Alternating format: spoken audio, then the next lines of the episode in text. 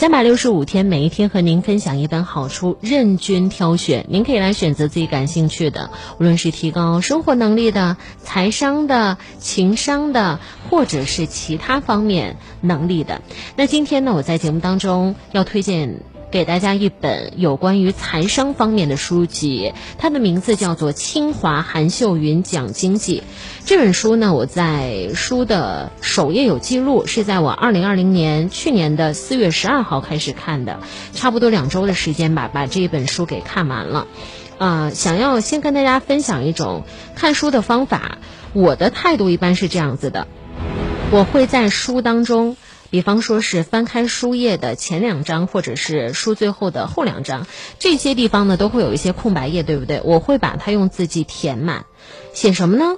写我在这本书当中看到的一些很精华的文字啊。对于即将马上要高考的朋友们来说，父母要帮孩子们选专业，除了你要选专业，除了考点和兴趣点。还的就业，这当中有两个非常重要的概念，第一个是稀缺性，第二个是时间成本，这两个都要考虑到。什么是稀缺性呢？啊，你未来这块土地可复制的概率大吗？它会有学校吗？有医院吗？有地铁吗？和未来整个城市或者是国家级别的战略规划吗？那第二点，时间成本是什么？比方说，当你用一笔钱要去做投资的话，比方说。十万块，那你十万块放在你的基金和股票里，它其实占用了你的一部分时间。你要考虑到这十万块钱的时间成本，如果放在另一个投资的方向里，它会赚得多少？时间成本也是经济学当中非常重要的一个点。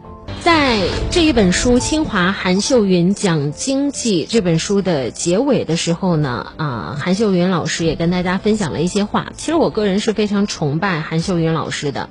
那在最后结尾的时候，他会分享一下汇市，比方说人民币的贬值和升值、美元的一个汇率，还有欧元的诞生，包括人民币国际化的一个进程。它会让我们更加全方位的了解到，在经济学当中。所有的经济工具、经济杠杆所使用的情况，还有给我们每个实实在在的朋友一些实实在在的建议。如果您非常想要了解到这一本清华韩秀云讲经济的话，如果您在网上害怕搜不准名字，毕竟电波当中的声音嘛，转瞬即逝。您可以添加我的个人微信，从微信号当中来找。那怎么样添加我的个人微信号和我聊聊天、聊聊书、成为朋友呢？非常的简单，您只需要关注一下我的个人微信。